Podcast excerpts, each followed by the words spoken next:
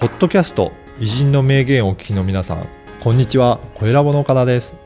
今回はビジネスパーソンのための音声講座、ビジネスに生かす偉人の名言についてのご案内です。久常先生、よろしくお願いします。はい、よろしくお願いいたします。今回はどなたをご紹介いただけるでしょうか、えー今回の徳富ろ過という小説家ですけどね、はい。この人の名前は、このはね、うんよく皆さん知ってると思うのはね、えー京王線にろ過公園という駅がありますよね。うんはいあろ過公園というのは何かというと、徳富ろ過の記念館になるうん公園の名前なんですよ。そうなんですね。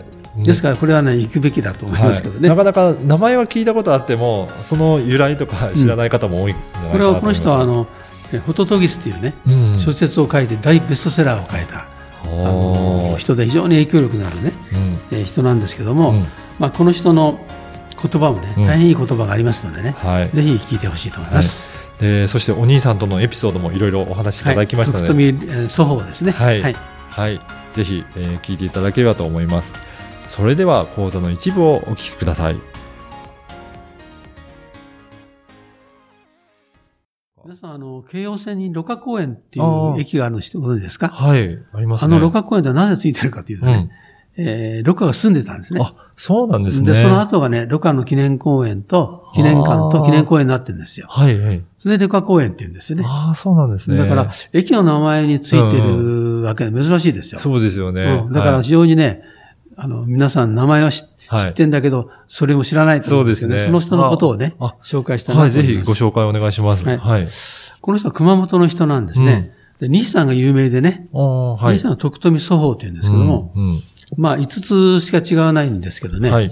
この祖法とろ過の物語、まず面白くてね、うん。両方ともすごくまあ優れた人だったんですけども、あの、まあ兄貴は同志社の新島城を助けてね、うん。あの、同志社を作るのに加勢する。わけですね。はい。それから、あの、国民新聞というのを作ったりしてね、うん。日本の、まあ、ジャーナリストの先駆けなんですけども、うん日本の世論を常に、まあ、いろんな立場に引っ張っていた、はい。あー人なんですよ。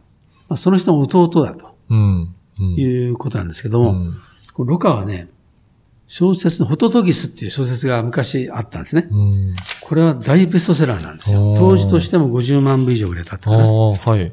で、これは父帰るっていうね、はい。父がが帰ってきたっていうあの、芝居もありますよね。はい、はい。その芝居の、まあ、大元なんですねはい。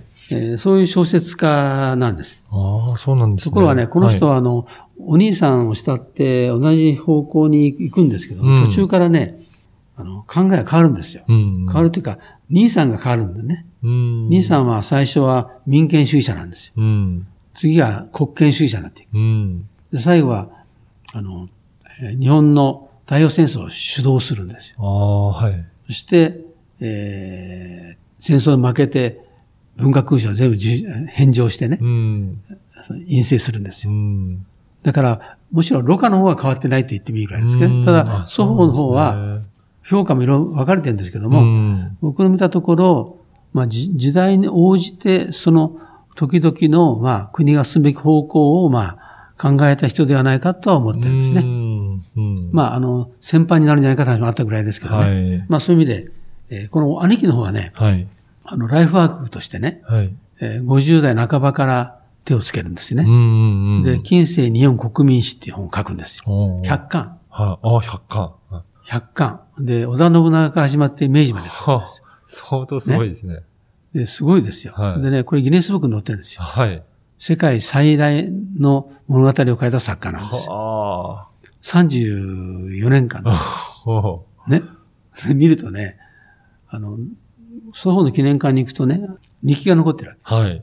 そうするとね、書き込み見るとね、歯が痛くなったとか目が見えなくなったとか 書きながらね、あるいは病気の後言いながら毎日書いてるんですよ。はで一番すごかったのは、関東大震災に遭うんでい。すよ。うん。その時に横浜、神奈川県にいたの、おいたのね。はい。その時にね、やっぱり津波に遭うんですよ。うん。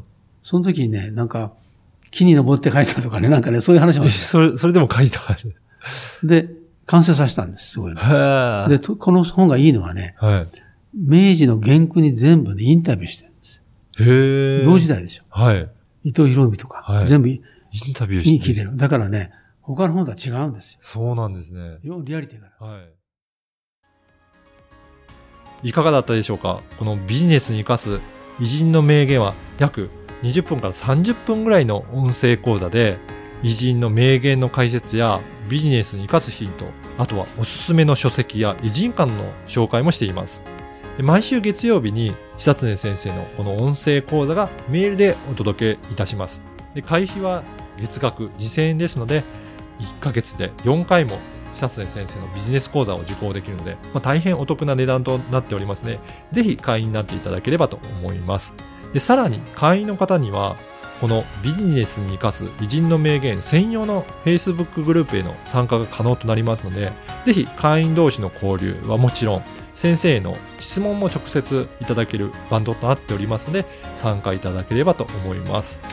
詳しくは説明文にある番組サイトの URL からチェックしていただければと思います。そしてなんと、今お申し込みいただけると、2回分が無料で聞けるキャンペーンを実施しています。こちらも URL からお申し込みいただければと思います。